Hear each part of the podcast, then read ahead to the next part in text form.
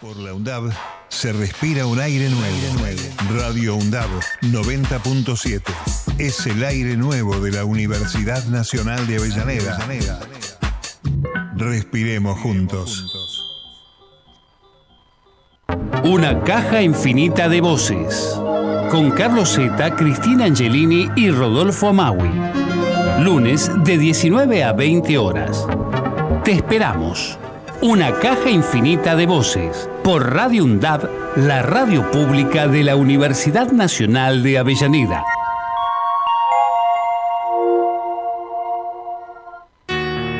Una caja infinita de voces.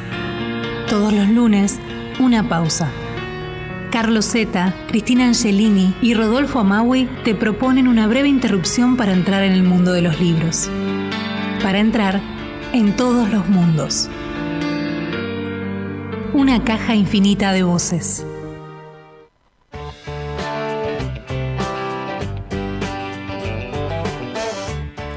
Ahí estamos con el programa número 2 de una caja infinita de voces en la radio pública de la Universidad Nacional de Avellaneda. Es un placer reencontrarnos, ojalá que este nos salga un poco mejor. Anticipamos que muy probablemente nos portemos mal, aprovechando que no está Rodolfo Amaui, a quien de todas maneras saludamos calurosamente porque es el día de su cumpleaños. Saludo también a nuestro querido Marcos Bralo Cisternas, el operador técnico de la radio pública de nuestra universidad. ¿Cómo le va? Cristina Angelini. Muy buenas tardes, ¿cómo está usted? Pero yo estoy muerto de la calor, mire, pero bien. Lo que, eh, no, no quiero saber cómo va a estar en diciembre o enero, Z. No, no, probablemente me retire definitivamente. Vamos a tener que poner aire. Sí, hoy tenemos un programón, Cristina. Tenemos un programa hermoso con dos invitadas de lujo. Anticipe usted porque esta fue su idea, che. Bueno, muy cargo. bien, muy bien, muy bien. La idea era encontrarnos con dos compañeras hijas de desaparecidos, que además son poetas, escritoras, para poder pensar juntos qué pasa en el ejercicio de escribir con nuestra historia, la historia de los hijos. Estamos con Dafne Casoy, que nació en 1976 en la clandestinidad, junto a sus padres que luego fueron desaparecidos. Estudió publicidad y guion de cine, trabajó como asistente de dirección en documentales y es máster en cine por la Universidad Thomas Valley de... ¿Dónde? de Londres, en otra vida. Colaboró en el área de difusión de abuelas. En 2017 publicó su novela Tal vez mañana por la editorial Cien Volando y en 2022 el libro de cuentos Cierto Bienestar en la Punta de los Pies por Ediciones del Camino. Coordina talleres de narrativa y participa en distintos espacios de derechos humanos. Muy buenas tardes, Dafne. Bueno, muy buenas tardes y gracias por invitarme. Es un, Un placer, placer. que estés acompañándonos. También estamos con María Toninetti, dibujante, guionista, articulista, ilustradora y pintora. No dejó nada para alguien más. Hija de desaparecidos durante la dictadura cívico-militar, integrante activa del colectivo de hijos, participa en el centro documental que desde 2010 reúne, clasifica y cataloga documen- documentos y objetos relacionados con las personas. Estoy haciendo lío porque me están eh, haciendo todo tipo de señalamientos. Vamos a aclarar, está un poco desactualizado el currículum. Hubo una desinteligencia, evidentemente, y este, vamos a contar que María fue eh, participante activa del colectivo de hijos, que ya no está funcionando como tal, eh, y que trabajó en el Archivo Nacional de la Memoria, porque María es archivista y conservadora. No, archivista no. Bueno, ya nos va a contar ella. Eh, y ahora eh, está desarrollando un trabajo eh, por otro lado, que también le preguntaremos. Es autora de Nueve, que no sea la tristeza, es un libro de poesía. María es poeta, que fue editado en el 2015. Bienvenida María, muy buenas tardes. Gracias. Algo de actualización del CV que se nos escapó. No, Que- sí, sí, porque ese este, lo habíamos visto después con Cristina que estaba un poquito desactualizado, pero sí, yo en realidad trabajé en el Archivo Nacional de la Memoria porque estudié conservación de documentos y restauración y ahora estoy en el Archivo de la Causa AMIA, también haciendo la misma tarea. Siempre Qué fascinante, ¿no? Porque es una recuperación también, conservar y cuidar documentos.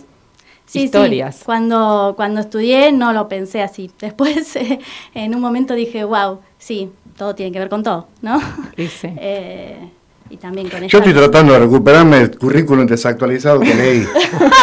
Pero bueno, eso ocurrirá en cualquier momento. Em, en el programa pasado nos olvidamos, tampoco era que teníamos la obligación ni, que andar dando tantas explicaciones, pero lo cierto es que sí teníamos ganas de contar por qué el programa se llama Una caja infinita de voces y, y, nos habíamos olvidado. Así que ahora vamos a, o sea, si hay, si hay, una constante en este programa es lo mucho que nos equivocamos, digamos. Bueno, entonces, eh, para reparar el error de la semana pasada, queremos decir que este título eh, surge de un pasaje de la trilogía de Mozambique de Mia Couto, que es una trilogía en la que Couto recoge tres obras precedentes que, bueno, intentan pensar desde la literatura la colonización de Mozambique, ¿no?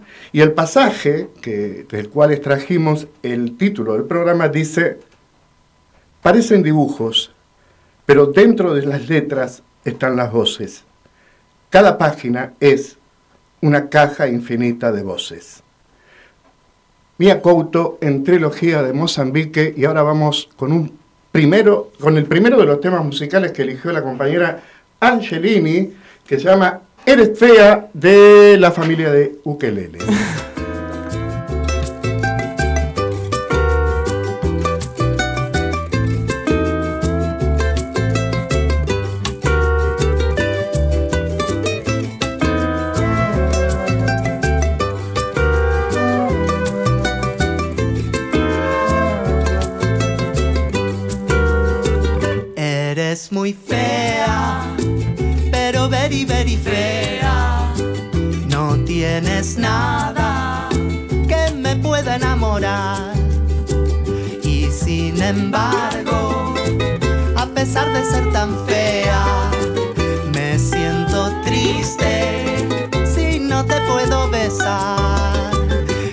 Quisiera ser algún duende poderoso y transformar tu carita en un pimpollo, aunque eres fea, pero very, very fea, no tienes nada que me pueda enamorar.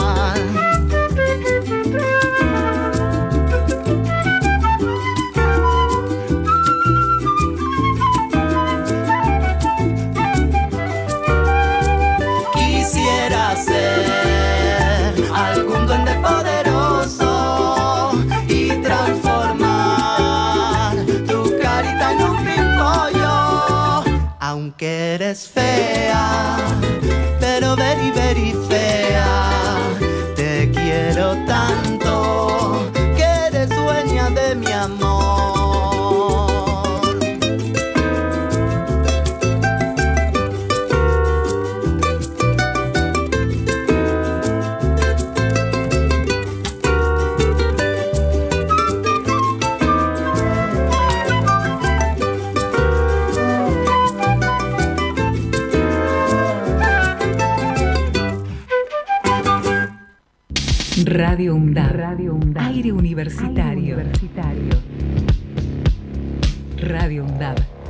radio de la Universidad Nacional de Avellaneda.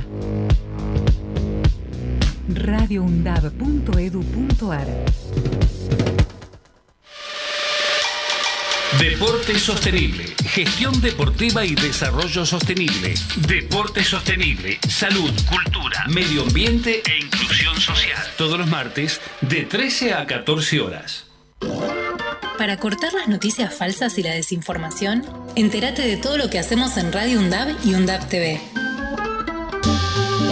Encontranos en Facebook, Twitter e Instagram como UNDAB Medios. Seguinos en YouTube. Suscríbete a UNDAB TV. Bájate la app de Radio UNDAB desde tu tienda de aplicaciones. Somos los medios de comunicación oficiales de la Universidad Nacional de Avellaneda.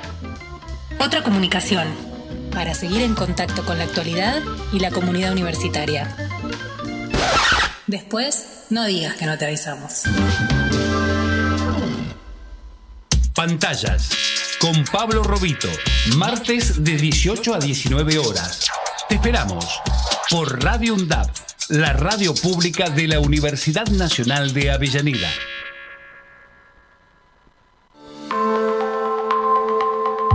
¿Puede negarse o es deber decirlo? Buscar la humanidad ausente. ¿Dónde? En los cuerpos de las balsas que el mar rechaza, en las bombas que no cesan, en la ley blanca sobre tierra ancestral comunitaria, en el chirrido de muerte que gritan y fueron 30.000 ni es genocidio, en el nubarrón que no deja ver, deja fuera, niega a los que no son lo mismo que su negacionismo proclama. Y al rechazar como falta, deja esparcida y expuesta la humanidad alcanzada, la nuestra, la de todas y todos, y de la que reniega es un mensaje de la Red Interuniversitaria de Derechos Humanos. Radio UNDAD, aire universitario que inspira. inspira. radioundad.edu.ar, voces críticas para construir futuro. Aquí estamos retomando, luego de la pausa, una caja infinita de voces. Hoy tenemos un programa de lujo con las invitadas Daphne esperen que lo leo bien, porque vengo equivocándome hoy. Eh, Dasme Casoy y María Toninetti. Ya saben que pueden comunicarse con nosotros al teléfono 15 56697746. También pueden escribirnos en las redes de UNDAB Ediciones y de Radio UNDAB. Así que los esperamos ahí porque además hoy tienen un buen motivo para comunicarse, que es que hay dos libros que se van a llevar las primeras dos personas que se comunican con nosotros y nosotras. Y los libros son Tal vez mañana, de Dasme Casoy, que yo se los recomiendo muchísimo. Antes de salir al aire, hoy le contaba a Dasme que yo lo compré sin conocerla, pero lo compré por lo sugerente de su título y les puedo asegurar que la Nouvelle cumple, pero con creces, con el anuncio de ese título tan, eh, bueno, intrigante. Y también se van a llevar un ejemplar de nueve, el libro de poesía de María Toninetti. Ahora los dejo conversando con Cristina y las invitadas. Un tipo de comunidad y de convivencia. Una manera de coexistir. Una propuesta. Construir una lengua que esté entre nosotros. La conversación. Un tesoro en vías de extinción. En esta caja infinita de voces. 9. Que no sea la tristeza. El libro de, el poemario de María, eh, que tiene ya casi 10 años, que es un libro que se compone de sus poemas y de fotos familiares, junto con collages desarrollados en torno de esas fotos. María, ¿cómo fue que empezaste a escribir poesía? Y, y contanos un poco también estas poesías, las de nueve. Bueno, eh, ¿Cómo fue que empecé? Casi que no me acuerdo, pero un poco eh, en la adolescencia eh, recuerdo que el primer libro de poesía que leí en mi casa no es que estaba lleno de libros ni nada, me llegó un libro de Alejandra Pizarnik y fue como me partió la cabeza y, y empecé a escribir poesía muy a los Pizarnik a mí no, salvando las distancias, eh, y no paré de escribir. Eh, y este poema, muchísimos años después de eso, este libro, perdón, eh, fue un poco, bueno, tiene dos partes. Una, que es nueve, que le da el título al libro, nace un poco de, ya hablando así de, de, digamos, de cómo elaboramos la propia historia a partir de, la escritura, tiene que ver con una imposibilidad de reconstruir el rostro de mi madre, porque yo tenía muchas fotos, tengo muchas de cuando era chiquita, porque mi abuelo era fotógrafo y entonces se ve nítidamente su cara, pero ya después, cuando era una persona adulta o más grande, claro, en esa época no se sacaban muchas fotos y las fotos que tengo yo las, ponía todas una al lado de la otra y nunca estaban bien enfocadas, eran como un fragmento de la cara. Y yo decía, esta no es la misma persona que esta. No me podía reconstruir, no podía reconstruir su rostro. No me pasaba lo mismo con mi papá que tenía fotos muy nítidas de, de adulto y decía, yo decía, si yo me cruzara hoy, imposible, ¿no? Pero con mi papá caminando por la calle lo reconocería. Ahora, con mi mamá no, no le podía reconstruir su cara. Y un poco de ahí surgen estos nueve poemas, eh, como indagando en esa búsqueda de reconstrucción que me parece que es un poco parte de, del motor de escritura, que bueno, en mi caso eh, está siempre ahí, ¿no? Esta cosa que se dijo mucho, pero que se dice siempre que es lo fragmentario, ¿no? Las piezas que uno va uniendo de alguna manera y a veces hay blancos que uno intenta llenar y a veces quedan así, en blanco, digamos. Y, y bueno, y son nueve. Yo quería que fueran diez. Era como que esta cosa es, no, tienen que ser diez. ¿Cómo van a ser nueve? y después dije, ya fue, son nueve y está bien. O sea, está incompleto. Claro. Eh, y quedó así, nueve.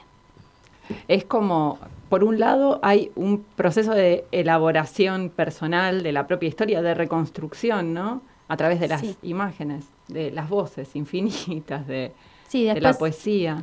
hay otra parte que, que ya se llama mm, epígrafes, que tiene que ver con eso, con, con fotos y, y bueno, y como pequeñas eh, eh, palabras que intentan hablar un poco de esas fotos también. Y, y en este momento, que además es tan necesaria en la escena pública una voz que siga recalcando y reconstruyendo y eh, la necesidad de la memoria y de las historias, el libro ya tiene unos años de recorrido, ¿no? En este sentido, digamos, como voz pública, como un salir a construir memoria con tus palabras. Eh, contame cómo fue, cuál fue la, la recepción, la, ¿qué, qué te- ¿con qué te encontraste Eh, cuando saliste con el libro? Bueno, eh, fue en realidad después de, de sacar el libro, bueno, hicimos la presentación, ¿te acordás? Sí, sí. Fue, para mí fue, no sé, un mundo nuevo, porque yo desde hace mucho que escribía, pero no, no había publicado. Fue como encontrarme con, sí, con devoluciones mm, entrañables. y eh, después, bueno, yo tuve medio un paréntesis, tuve una hija y medio como que me estuve ahí en ese paréntesis y hace un tiempo, ya que mi hija está más grandecita, eh, empecé como a, a- salir de nuevo, a, empecé a escribir de nuevo, hice otras, estoy escribiendo, o sea, y, y siempre está ese tema, ¿no? Como que digo, bueno, voy a escribir de otra cosa, y sale, es como el temita, ¿no? siempre por algún lado sale y bueno, que salga, que es así. Como uno dice, bueno, ya está con este tema, pero evidentemente, por lo que vos decías, eh, se hace necesario seguir con este tema. Y vos, Dafne, contanos cómo fue. También hay mucho de tu historia en, en, en tu novela, en Tal vez Mañana. Sí, me estaba escuchando recién a María con esto de lo del 9 y que sea incompleto, ¿no? Y me sentía bastante identificada, pues también en, en la novela que escribí, digamos, hay como, bueno, hay un montón de huecos, un montón de fragmentos, que al principio fueron naciendo así medio caóticamente, pero en el momento de darle un cierre terminó siendo una decisión, ¿no? Un poco lo que vos descubrías esto, decir, bueno, este- son historias que vamos armando en función de fragmentos y está bueno que queden así, porque de hecho quien lo lea no se va a armar una idea así como tranquilizadora y relajada, ¿no? Entonces eso me parecía que estaba bueno. Eh, y también hay algo como de esta sensación que nunca se termina de reconstruir, ¿no? Vos preguntabas antes, no me acuerdo ya si fuera el micrófono o adentro, o adentro o acá, Sí. eh, esto de, eh, bueno, cómo se empieza o cómo se reconstruye. En mi caso en particular fue como un ida y vuelta, digamos, de alguna manera. eh, yo no elegí escribir sobre esto. Yo antes del libro era súper reservada con mi historia personal. Había ya colaborado en abuelas, hecho cosas, pero siempre muy eh, hablando del tema como muy en espacios íntimos.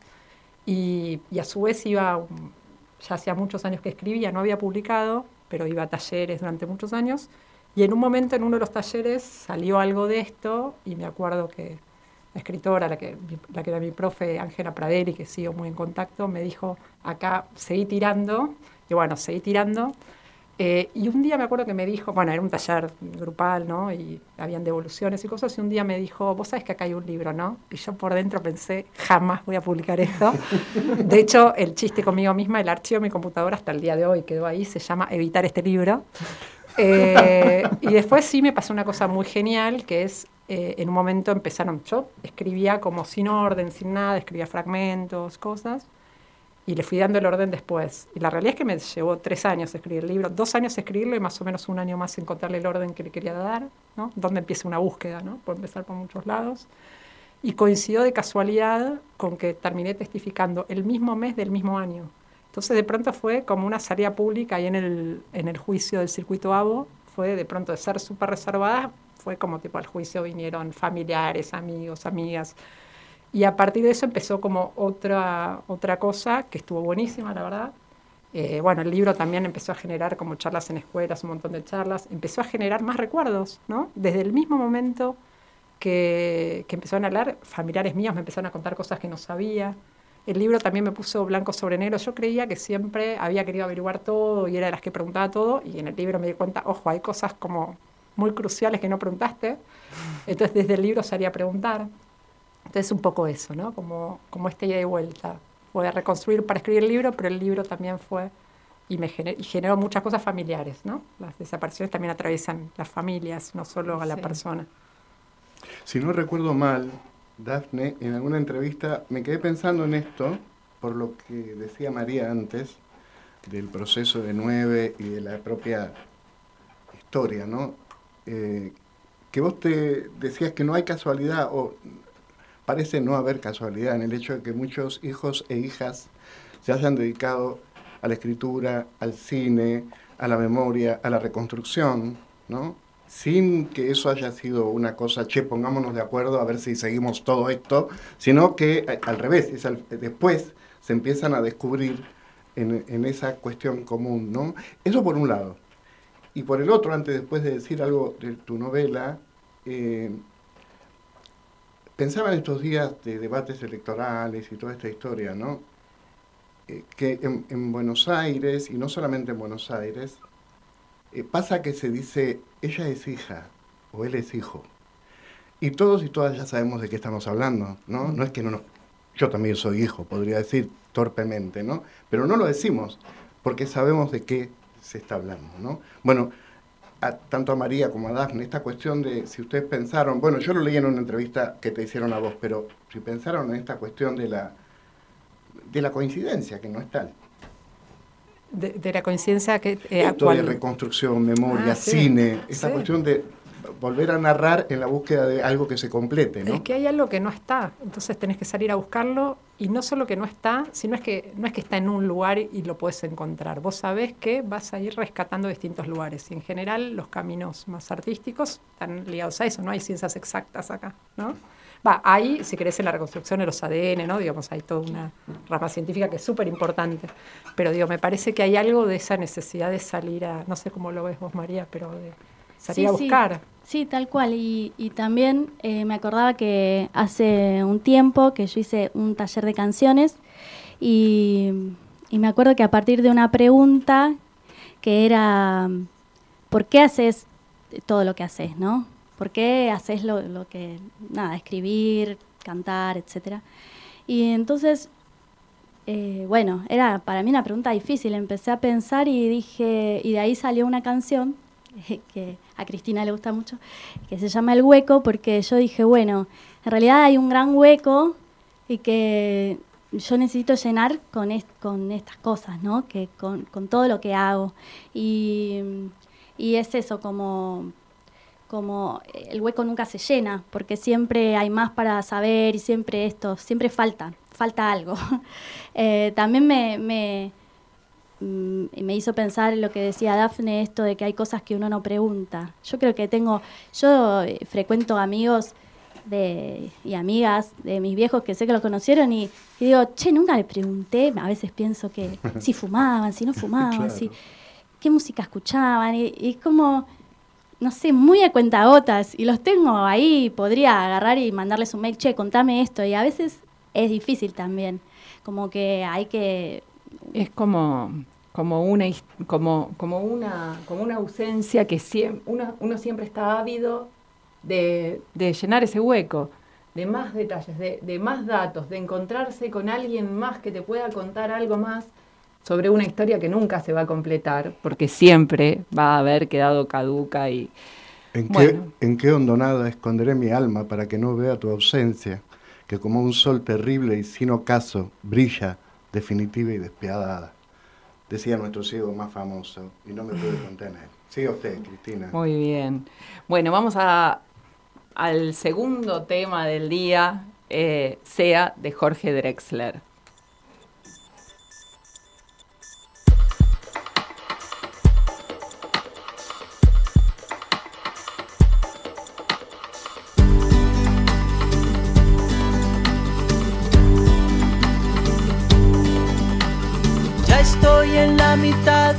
Esta carretera. Tantas encrucijadas quedan detrás. Ya está en el aire girando mi moneda. Y que sea lo que sea. todos los altibajos de la marea,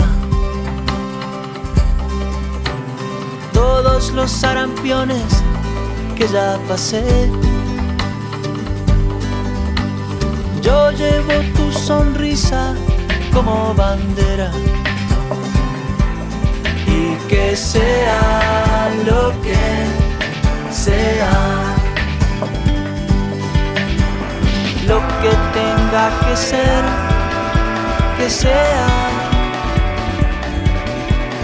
Y lo que no, por algo será. No creo en la eternidad de las peleas, ni en las recetas de la felicidad.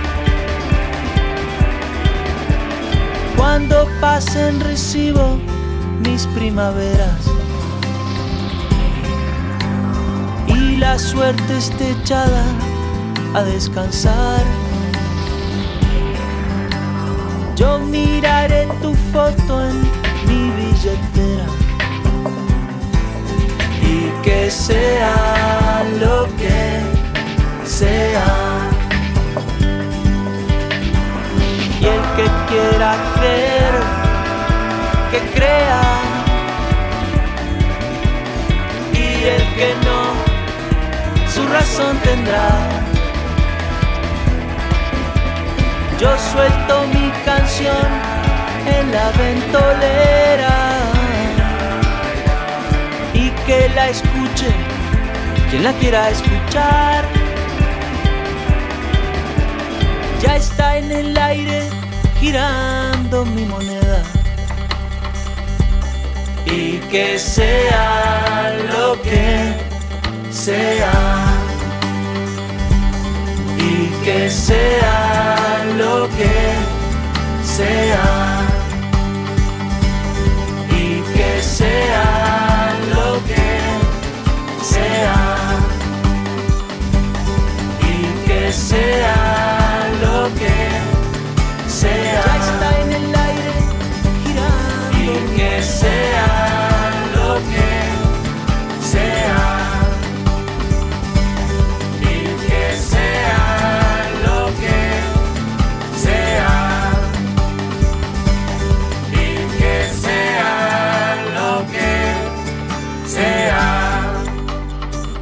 seguimos en una caja infinita de voces conversando con Dafne y con María. Acordate que te podés comunicar con nosotros al WhatsApp 15 5669 7746 15 5669 7746 también a nuestras redes UNDAP Ediciones y UNDAP Medios. Cristina. Bueno, a ver, estábamos pensando en ese, ese, ese territorio público donde la historia de los hijos se va contando tan necesario volver a contarla, como decíamos, en este momento. Y hay un encuentro, hay un encuentro de uno mismo con su propia historia, eh, con lo que uno hubiese imaginado, hubiese querido, con, bueno, con otros, ¿no? Con las lecturas de otros. ¿Cómo les, ¿Qué les pasó a ustedes? ¿Cómo se encontraron con, leyeron a otros hijos o hijas que escriben, ¿no? Por ejemplo, yo estaba pensando en Hasta que mueras de Raquel Robles, que a mí me impactó mucho, muchísimo. Eh, es una, bueno, un costado de la historia, eh, un costado de un, de un deseo reprimido en un, en un lugar, pero ¿qué, ¿qué leyeron? ¿Con qué otros hijos o hijas se encontraron en las letras. Yo soy medio adicta, leo todo lo de segunda generación, eh, no sé, leía a Brusone, a Mariana Eva Pérez, a Raquel Robles, también lo leía a Julián López, que no es hijo, pero viste escribió sobre eso. Eh, bueno, María Giufra, estuvimos hablando hace un rato.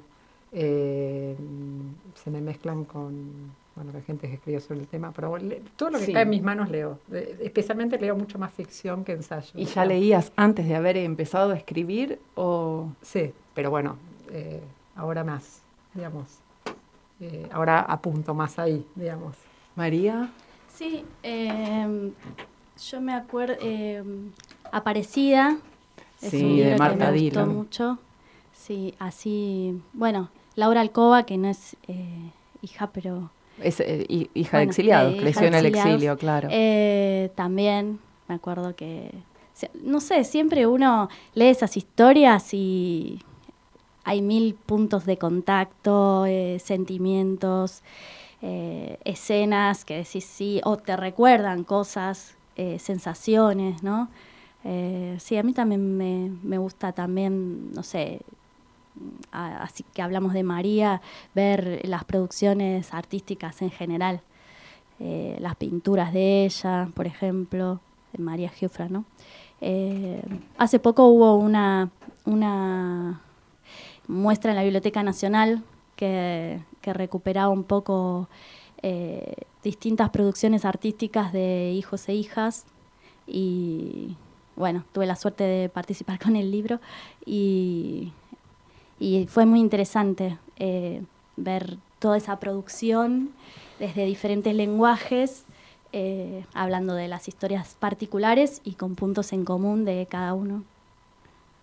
Y sí, llegó un momento en el que nuestra generación, los hijos tomaron, tomaron la palabra, ¿no? Pusieron, pusimos desde distintos lugares la propia voz eh, para contar nuestra historia también. Sí, eso me parece que, está bueno. También hablábamos antes como que llegó un momento que las producciones siempre hablaban de la historia de los desaparecidos, ¿no? Que era súper necesario, o sea, traer sus historias, darlas a conocer.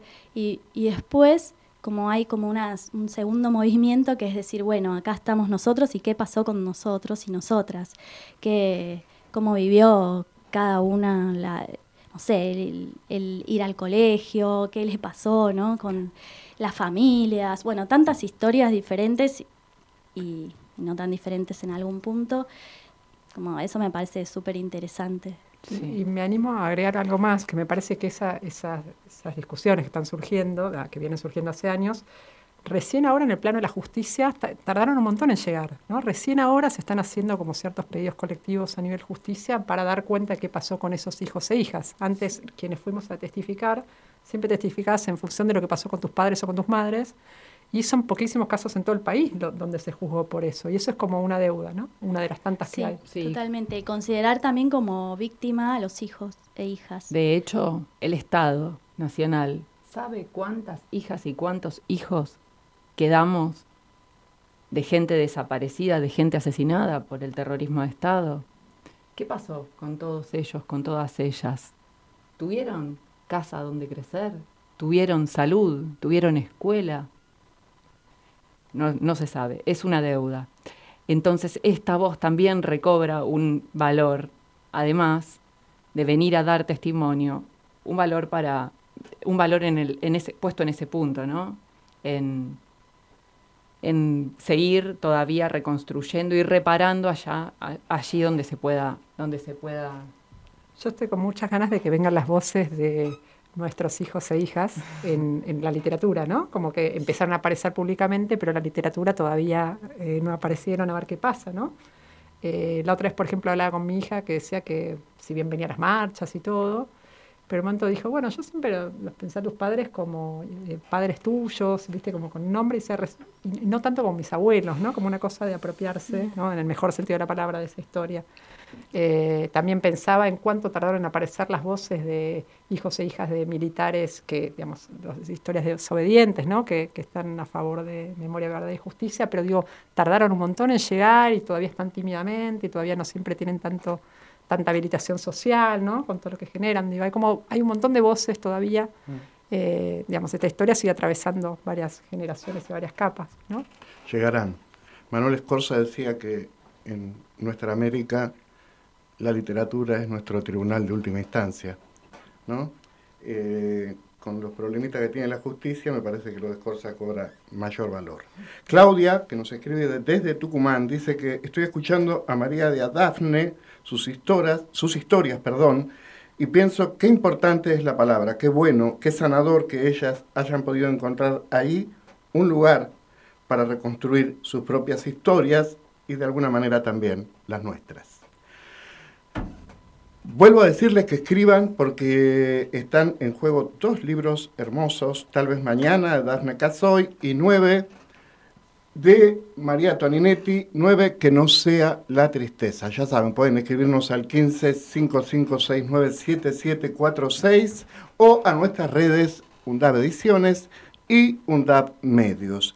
Cristina, ¿qué te parece? Eh, yo digo de seguir un ratito más. Me parece bárbaro. Yo estaba pensando en algo más. ¿Les pasó que en el plano de lo personal, cuando leen, por ejemplo, a mí me pasó mucho con Bombo el Aparecido, de Mario Santucho, buscar huellas de nombres conocidos, de capaz que ahí estuvo mi viejo, que eh, hay algo, bueno, no, no necesariamente eh, Santucho en este libro habla de su propia historia, ¿no? Reconstruye, que también es su propia historia, pero está, está reconstruyendo una historia que probablemente haya sucedido o sucedió antes de que él existiera en este mundo. Pero bueno, de ahí venimos todos. hay algo de eso? A mí me pasó algo muy loco en un momento, que es que un amigo de mi marido eh, me dice, che, encontré en un libro un relato sobre el secuestro de tus papás. Tipo, que era un libro y, es, uno es el único relato que tengo del momento del secuestro, es como muy fuerte. Es un libro sobre montoneros universitarios que eh, en su momento hicieron, eran muy cortitos, eran como extractos, pero cuenta el momento que esta mujer iba a encontrarse justo con mis padres en una quinta donde estaban, tipo fin de semana, ven los Falcon y siguen de largo. Y después, de hecho, me pasó que ella no quiso dar testimonio después. Eh, y bueno, y ese es como un tesoro que lo encontré, además es un libro que no tuvo mucha circulación. Esas cosas que alguien leyó, que me dio el tema. Bueno, nos tenés que pasar el título, Dafne. Seguimos con Montonera es una historia. Eh, ah. Y lo hizo, eh, la periodista era Marisa Sadi, pero recopiló el testimonio de esta mujer que después no quiso. Sí, sí. sí.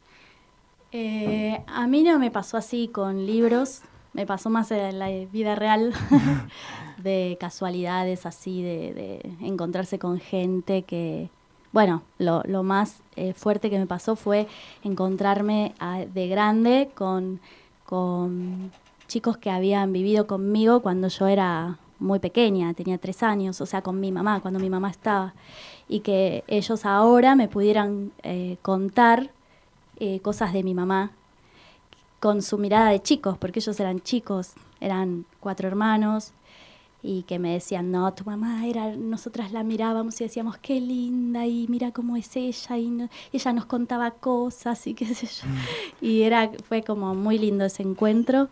Eh, y bueno, ahora no me vienen a la mente, pero, pero sí, me, ha pasado de así esas casualidades no tan casuales. Hermoso. Ah, yo estoy sacando fotos, Cristina.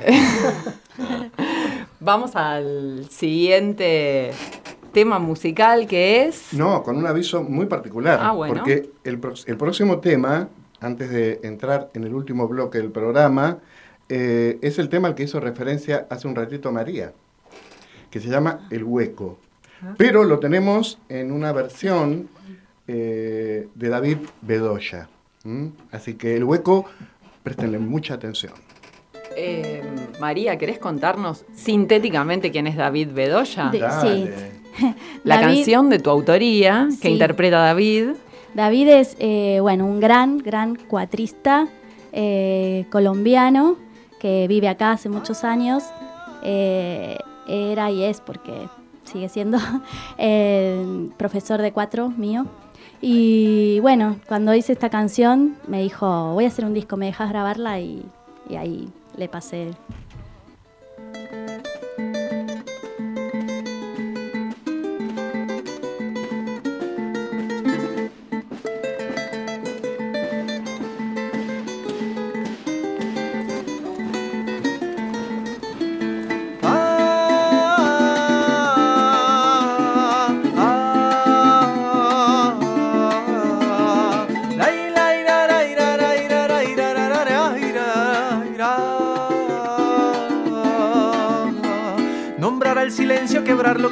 como se grita un dolor.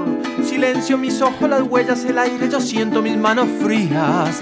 Alguna vez los huesos, los huecos, los llenos, los huecos están llenos con cosas, con cosas. Silencio, sentidos, sonidos que nacen, espacios en blanco. Ay, espacios en blanco. Ay, todo, todo, todo, todo, todo y todo para qué.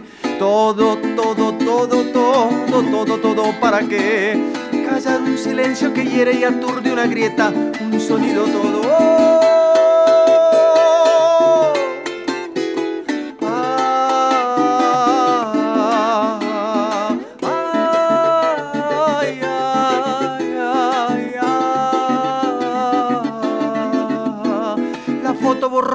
Mechón de pelos y cartas que hablan sin voz. La escuela, los ojos ajenos, palabras que lastiman más que el silencio. Afuera el invierno, adentro este hueco se llena de días sin voz. Todo, todo, todo, todo, todo, todo, ¿para qué? Todo, todo, todo, todo, todo, todo, ¿para qué?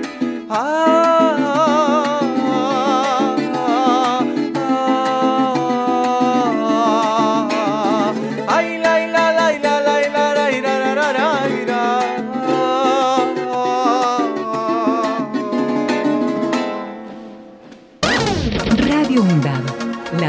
comunidad universitaria de Avellaneda.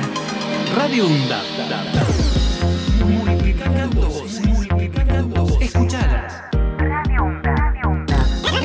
Radio UNDAB. radioundab.edu.ar La radio de la Universidad Nacional de Avellaneda.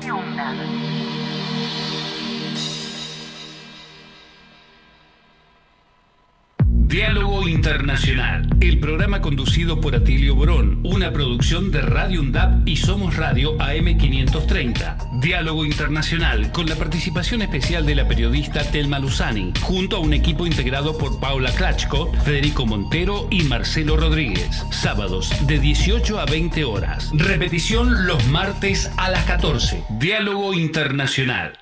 Argentina-Paraguay en la radio pública de la Universidad Nacional de Avellaneda. Juega la selección de Scaloni. Argentina-Paraguay este jueves 12 de octubre desde las 20 por Radio UNDAB.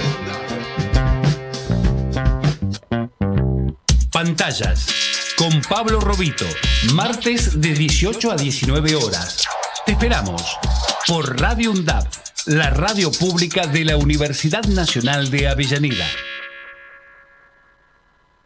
Conocer para cuidarse. El fenómeno climático El Niño podría afectarnos con lluvias superiores a lo habitual.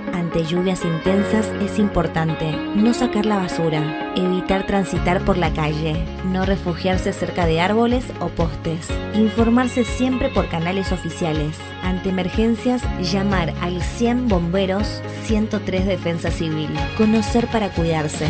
Gobierno de la provincia de Buenos Aires. Radio UNDAB. Aire universitario que inspira.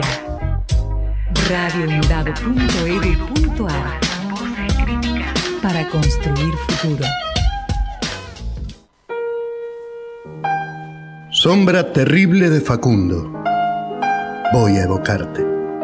Cuando Gregorio Samsa se despertó una mañana, después de un sueño intranquilo, se encontró sobre su cama, convertido en un monstruoso insecto.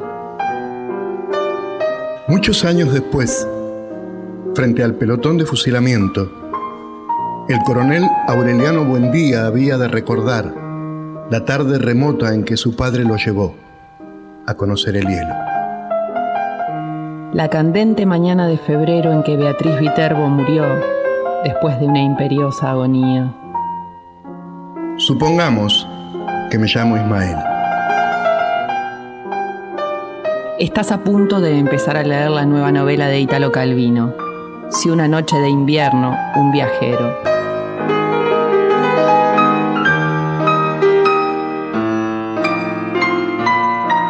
Lecturas para viajar juntos a todos los mundos. Bueno, aquí estamos entonces ya en el último bloque de Una caja infinita de voces. Agradecemos los mensajes de Nicolás y de Marcelo, que escribió también desde Tucumán. Tenemos una gran barra tucumana. Em, como saben, este, este bloque, perdón, lo va a presentar ahora Cristina, pero como les decía, que les queda este ratito todavía para llamarnos o para escribir.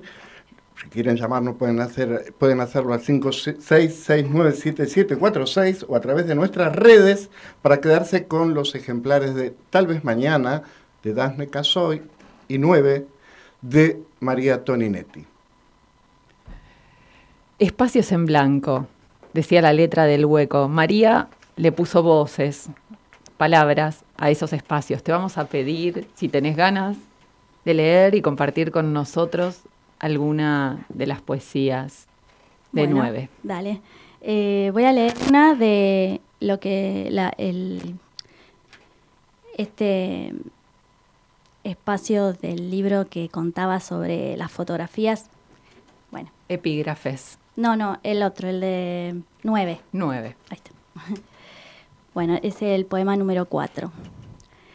Negro es el color, aunque en verdad es muchos colores, pero uno dice negro porque sí, por comodidad de la mirada o del lenguaje o del gesto. No hay piel casi, sino sombra, ni piel ni hueso, sino sombra. Y la sombra es negra, eso dice todo el mundo, pero la sombra es de todos los colores. Eso es lo peor que uno no puede definir de qué color es esa sombra que se posó sobre tus ojos, como un beso, como un suspiro de la noche. ¿De qué color es el hueco de una cuenca, de una casa vacía? Hermosísima. Hermosa, muy hermosa María. Dafne también, ¿tenés ganas de leernos? Bueno, leo un poquito y eh, me interrumpo. Eh, bueno, leo dos pedacitos. Sí. Eh, este empieza así, la novela. El casero contó que mi tío dijo, en un libro está escrito que ese día un hombre que estuvo en un centro clandestino la vio en, a él no lo vieron. Ombligo. Mamá está sentada sobre una lona en el pasto, con una malla enteriza de varios colores y un gran escote. La imagen es cuadrada, en colores pastel, de las primeras fotos a color. Tiene las piernas estiradas, una encima de la otra. Fuma relajada. Yo gateo cerca. Al fondo está en el Seide, que, que abre una reposera, y mi abuela Rosa que mira de lejos a cámara como si quisiera decir algo. Si no fuera por esa mirada, algo inquieta, pareciera un día de verano cualquiera. En el borde blanco de la foto dice Mar 76. A mis papás se los llevaron un mes después, de esa misma quinta, el fin de semana siguiente de que fuera toda la familia, materna y pasterna, a pasar el día con nosotros. Tenía nueve meses, Ataron al casero una silla y me pusieron a mí a upa de él. A lo mejor lloraba, a lo mejor quedé muda. El casero ya murió y a nadie se le ocurrió preguntárselo. Mis papás habían entrado en la clandestinidad un año antes. Rotaron por casas de amigos y en una de esas casas donde estaban escondidos, justo en diagonal al hospital de niños, nací yo. Papá había combinado con un médico de antemano, salió a buscarlo y no lo encontró. En el colectivo a la vuelta se cruzó con un estudiante de primer año de medicina al que conocía, que también militaba. Ese chico me ayudó a nacer. Me hizo un nudo en el ombligo que quedó más salido del habitual. Una de las cosas que cuando me miro al espejo me recuerdan de dónde vengo. Le decía a Daphne fuera del aire que su novela, que compré porque me llamó mucho la atención el título, me gustó muchísimo, pero la envidié de la única manera que uno envidia, mal, por supuesto, porque no hay una eso de que, este, ¿cómo es que se suele decir? Es, un- La es sana una envidia, envidia toda envidia es terriblemente enferma, como yo sentía leyendo la Daphne, porque eh, tiene, la novela tiene una enorme economía del lenguaje y, un, y adentro de ese, de ese lenguaje eh, maravillosamente logrado está tan cargada de emociones que cada uno de esos, ¿cómo llamarles? Darle capitulitos, no sé, Sí, porque es una pues. novela, eh, hacen que sea muy difícil seguir con el otro inmediatamente, ¿no? E- esa pausa que yo, por ejemplo, ahora a todos los oyentes y a todas las oyentes les he interrumpido, pero que necesariamente sucede a cada uno de esos pasajes del libro, que es también algo de lo que pasa con la, con la poesía de, de María, ¿no? Bueno, la poesía, todo, acto de cultura es un acto, de interrupción, ¿no? Y, una de las magias de la poesía es que eh, en el inmediatamente después de leerlas, eh, producen un silencio interno, ¿no? Eh, algo como una manera de abstraerse.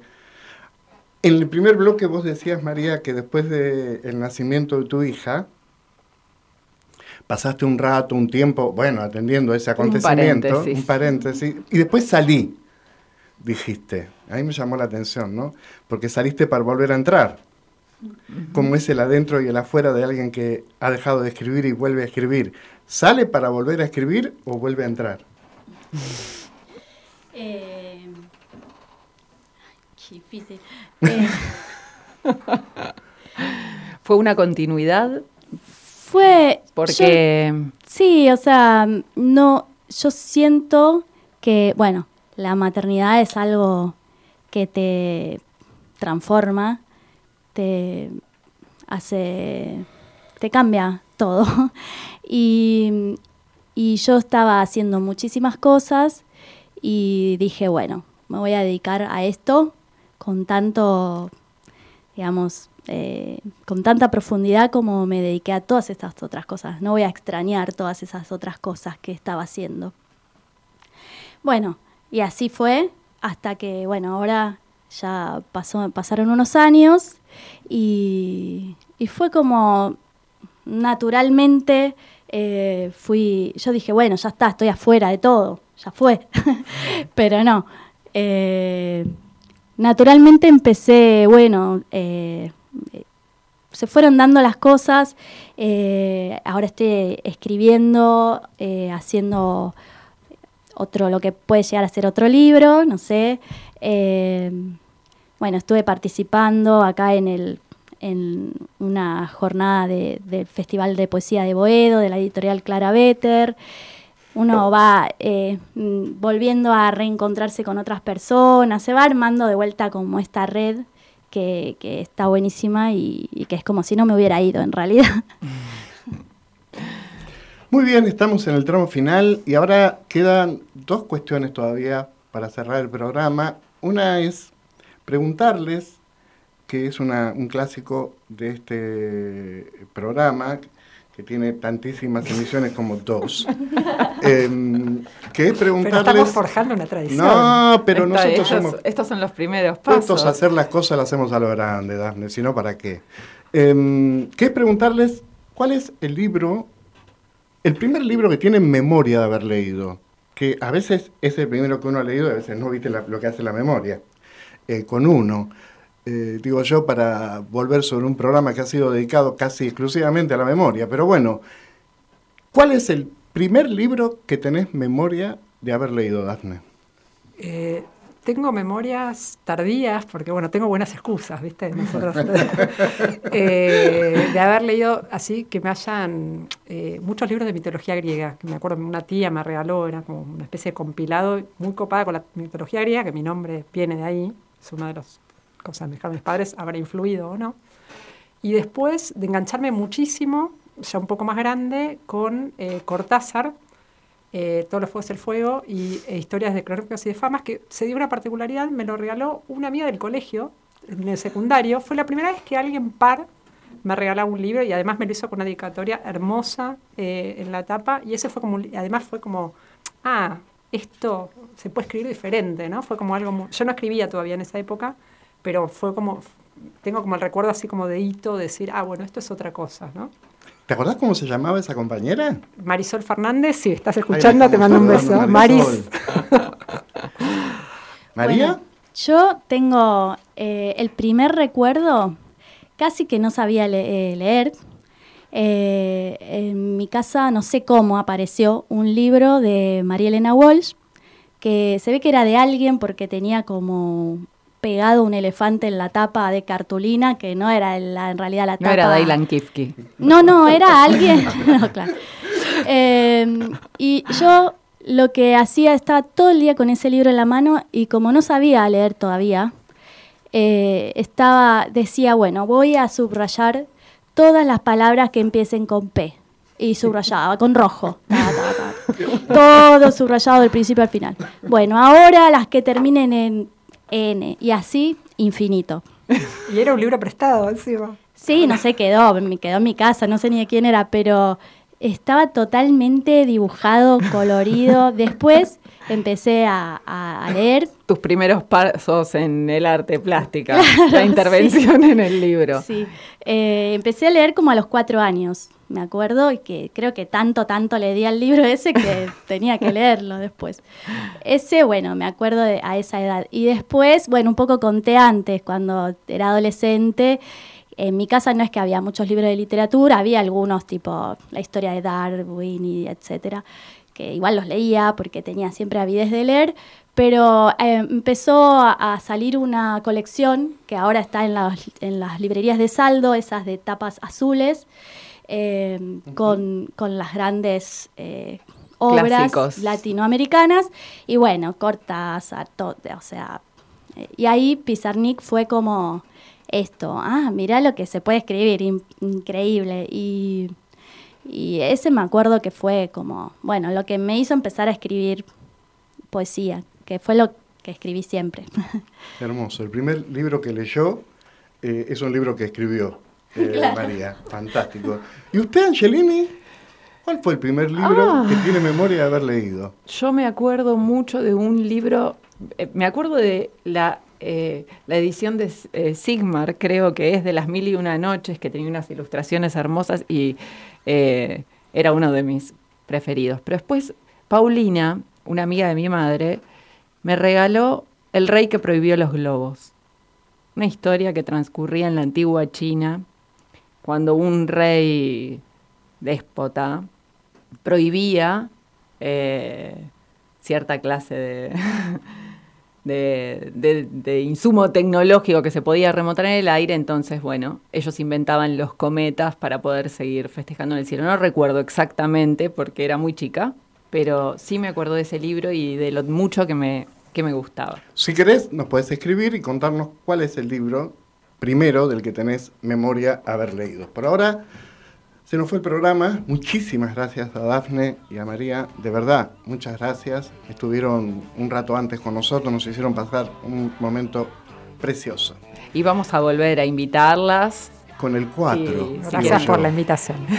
Con el 4, digo yo. Bueno, y nos vamos a reencontrar con, la, con el programa 3 de este clásico de la radio pública de la Universidad Nacional de Avellaneda el lunes 23 de octubre, porque el próximo 16 es feriado. El 23 haremos un gran programa, muy entusiastas, o estaremos enterrados abajo de esta mesa, quién sabe. Hasta entonces nos estamos despidiendo. Cristina, excelente. Nos despedimos con un tema musical. El que quiere el compañero Marcos Gralo y porque no, no, no, Marcos del otro lado me hace una seña como diciendo, programaron tres temas, ¿qué quiere que ponga? Lo que usted quiera, Bralo, nos vemos el 23.